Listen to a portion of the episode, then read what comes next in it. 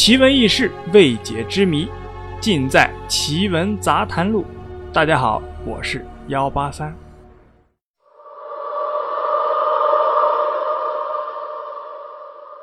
远离城市的乡村，偏僻的厂房，推开大门呢，却发现尸体如同猪肉一般悬挂在天花板上，正在按照部位或者是重量出售。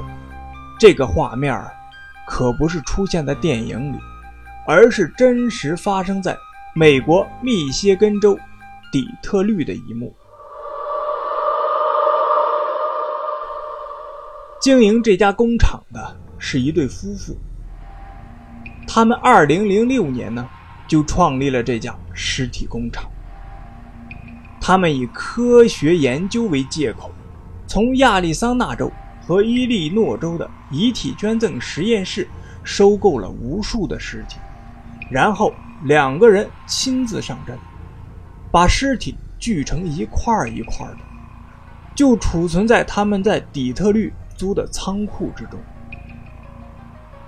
他们会根据不同的价格，把不同的尸体部位区分开，比如说头部五百美金，手臂。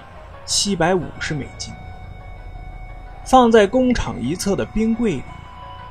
完整的一具尸体呢，价值五千美金，会有单独的柜子保存。拥有经济实力的买家啊，甚至可以挨个挑选最合心仪的那一具尸体。经过 FBI 的调查发现啊，他们储存在冷库中的残肢。可能来自一千多个不同的尸体，而他们处理这些尸体的时候呢，根本就没有任何的技巧和消毒的措施，用工业电锯直接进行切割，将尸体呢直接垒在一起存放，废弃的尸体啊就直接丢弃，任由它散发着腐坏的气息。在这对夫妇的手下，人肉和猪肉。是没有区别的，都是明码标价卖出去。不过人的尸体呢，是卖给各个医学机构或者是黑市。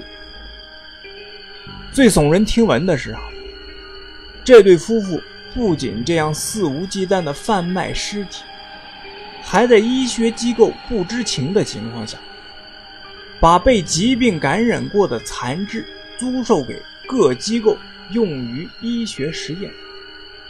这两个人曾经把一名生前患有乙型肝炎病人的头部啊，提供给一家正在开展牙周病实验课的学校。